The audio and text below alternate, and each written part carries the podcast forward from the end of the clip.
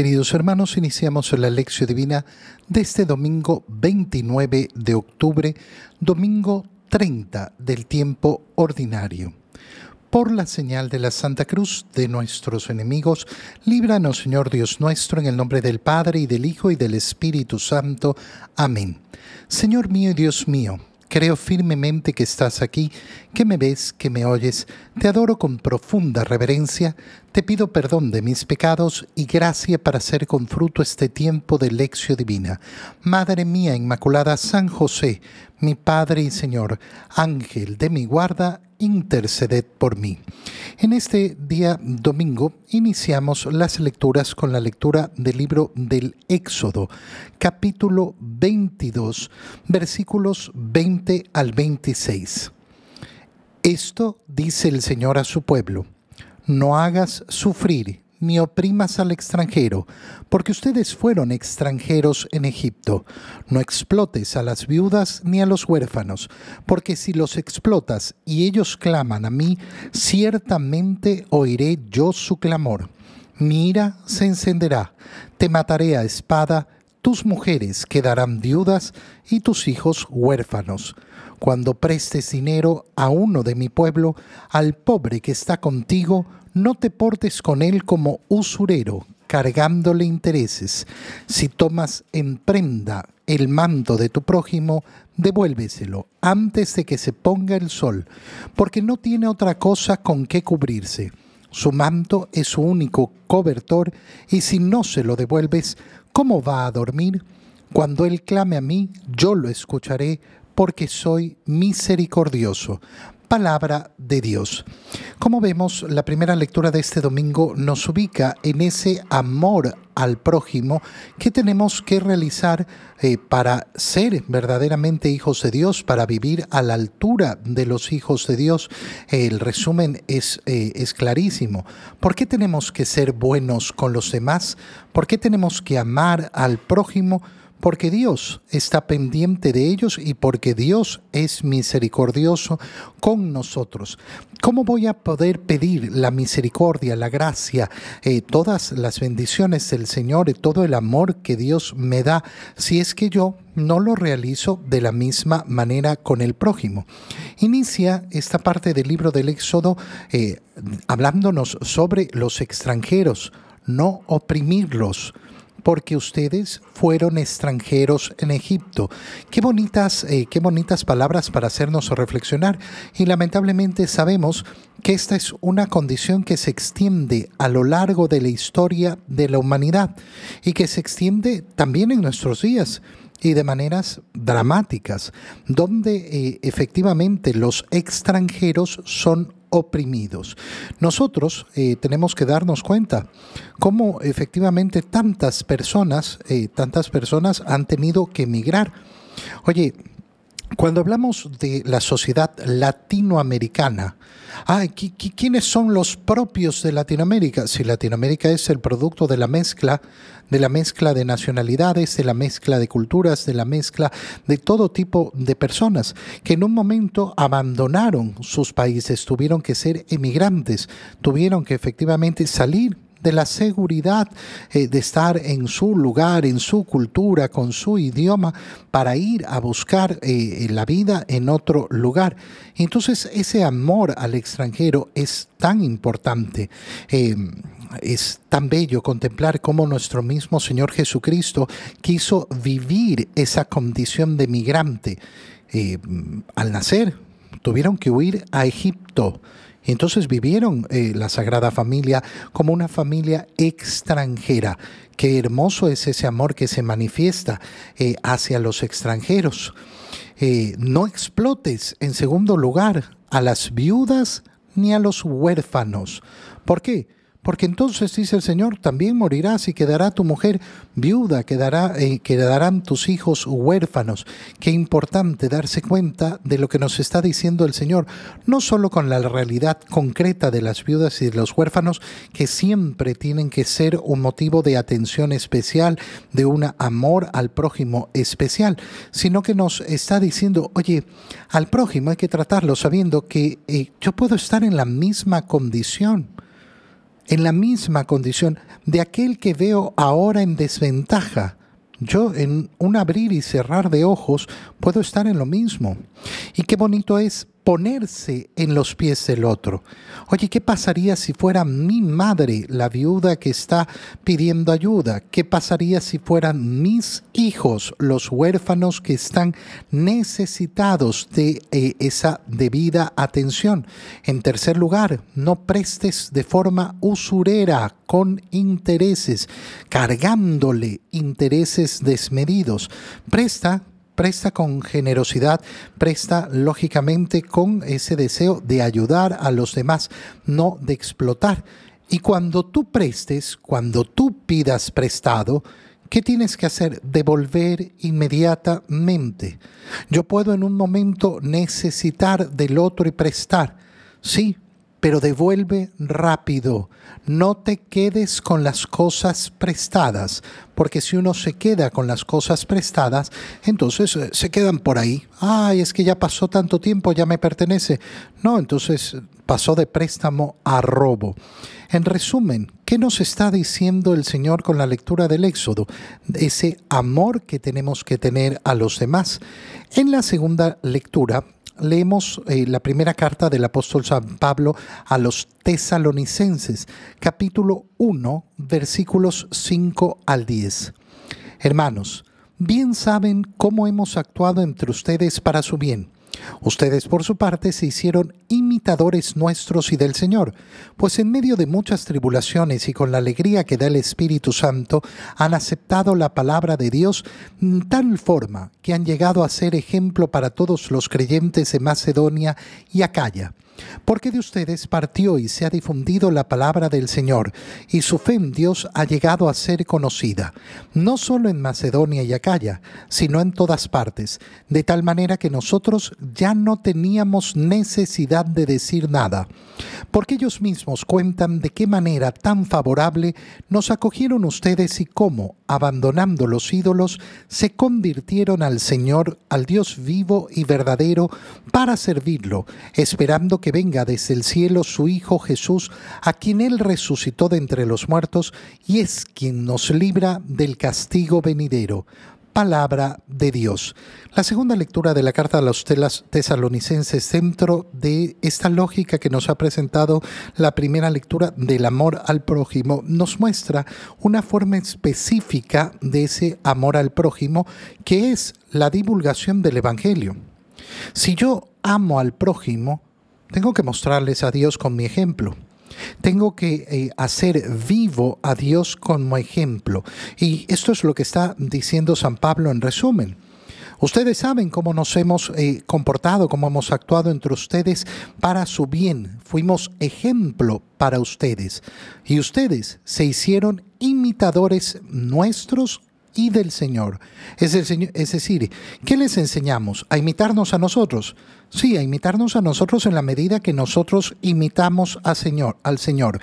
Esto es el profundo amor al prójimo, el testimonio vivo, verdadero del Evangelio, que se multiplica y que lleva a qué? A que los que reciben entreguen.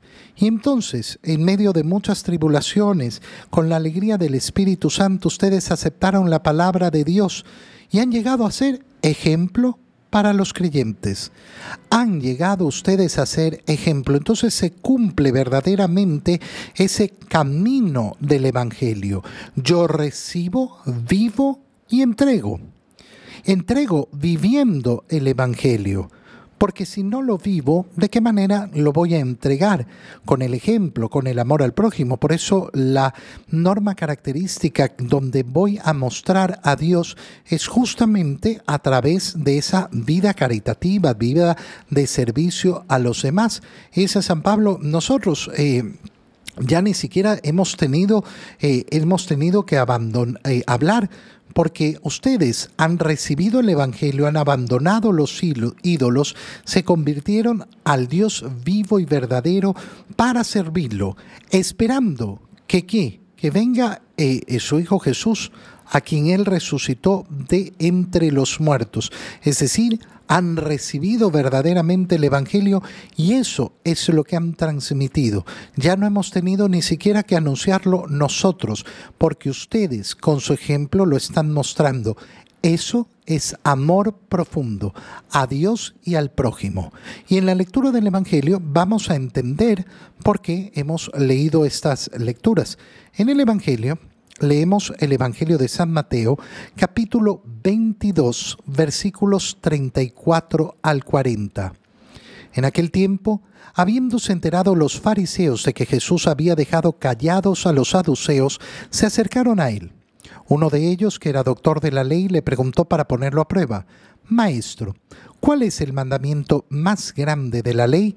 Jesús le respondió, Amarás al Señor tu Dios con todo tu corazón, con toda tu alma y con toda tu mente. Este es el más grande y el primero de los mandamientos. Y el segundo es semejante a este, amarás a tu prójimo como a ti mismo. En estos dos mandamientos se fundan toda la ley y los profetas. Palabra del Señor. Recordemos eh, ¿Qué es lo que hemos leído el domingo pasado? El domingo pasado hemos visto cómo los eh, fariseos se han puesto de acuerdo e incluso se han unido con los del partido de Herodes para ir y poner a prueba a Jesús, para hacerle preguntas donde pudieran atraparlo y entonces pudieran acusarlo. La primera de estas preguntas ha sido eh, si había que pagarle el tributo al César o no. Inmediatamente después de esto se aparecen los saduceos, que también quieren poner a prueba al Señor y le ponen una pregunta ridícula. Eh, eh, si una mujer se casa y su marido eh, murió, entonces el hermano tiene que casarse con ella. Bueno, resulta que una mujer se casó siete veces y el Señor les contesta y los deja en ridículos, en ridículos. Ha casado con siete hermanos esta, esta mujer. Lo siguen tratando de poner a prueba. Y ahora se nos presenta la tercera pregunta que le, eh, le dicen al Señor. se enteran los fariseos de que Jesús había dejado callados a los saduceos con esta pregunta ridícula que no hemos leído el domingo pasado, eh, por eso la, la, menciono para contextualizar, eh, para contextualizar el Evangelio. Y entonces se acercaron a él, los fariseos, uno de ellos que además es doctor de la ley, y le pregunta para ponerlo a prueba. Maestro, ¿cuál es el mandamiento más grande de la ley? Llama mucho la atención, en primer lugar, que un fariseo, que es un hombre culto, conocedor de la palabra, pero además este es doctor de la ley, es decir, especializado en el estudio de las escrituras, pregunte algo que parece tan lógico y tan sencillo. ¿Cuál es el mandamiento más importante? ¿Qué es lo principal que tenemos que realizar? El Señor va a contestar y esto nos indica que efectivamente hay una jerarquía en los mandamientos. ¿Todos los mandamientos son importantes? Sí, claro, todos los mandamientos son importantes. Pero lógicamente siempre hay una jerarquía. Hay algo que es más importante que lo otro. ¿Y qué es lo más importante?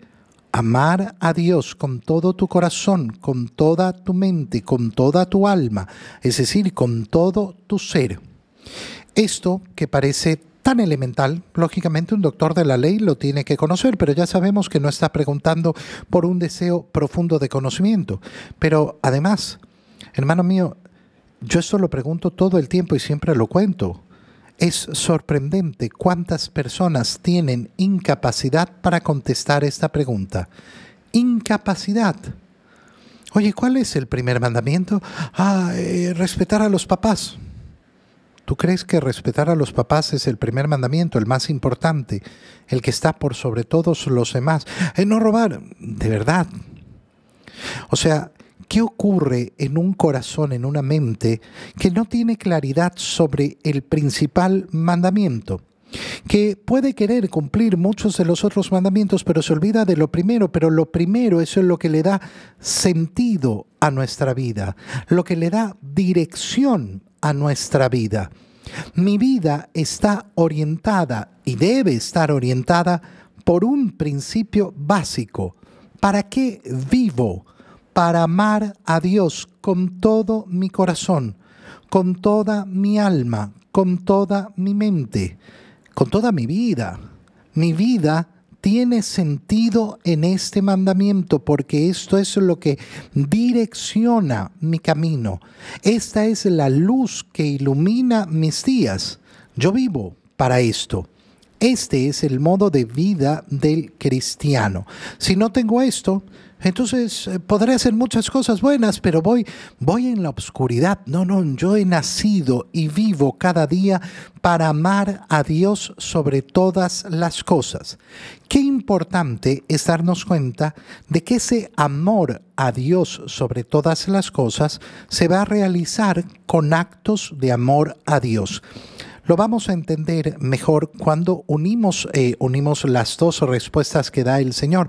¿Por qué digo las dos respuestas? Jesús inmediatamente contesta, Amarás al Señor tu Dios con todo tu corazón, con toda tu alma, con toda tu mente. Este es el más grande, el primero de los mandamientos. Y el segundo, momento, momento, momento. No le preguntaron el segundo. El doctor de la ley, este fariseo, le preguntó, le preguntó cuál es el primero, el más grande, el fundamental, el principal de los mandamientos. El Señor le contesta, pero inmediatamente agrega y el segundo. Y uno podría decir, pero ¿quién te preguntó? Te, te preguntaron solo por el primero. Pero el Señor no puede contestar solo con el primero. Porque a esta pregunta hay que contestar necesariamente siempre junto con el segundo. ¿Y cuál es ese segundo? El segundo es semejante, amar a tu prójimo como a ti mismo. Amar a tu prójimo como a ti mismo. Y entonces, mucha atención con esto. Estos son los dos mandamientos principales. Aquellos además sobre los cuales se fundan toda la ley y los profetas. Es decir, si yo agarro toda la escritura, todos los mandamientos de Dios, ¿Cómo los resumo? Así, con esto, de una manera tan fácil, tan clara, tan directa. Pero tenemos que darnos inmediatamente cuenta de que son dos cosas distintas.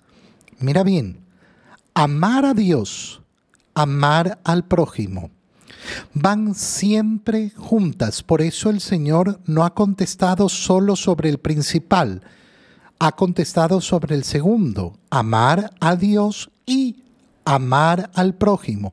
Van juntos, pero no son lo mismo. Van siempre juntos, pero no son lo mismo. ¿Por qué?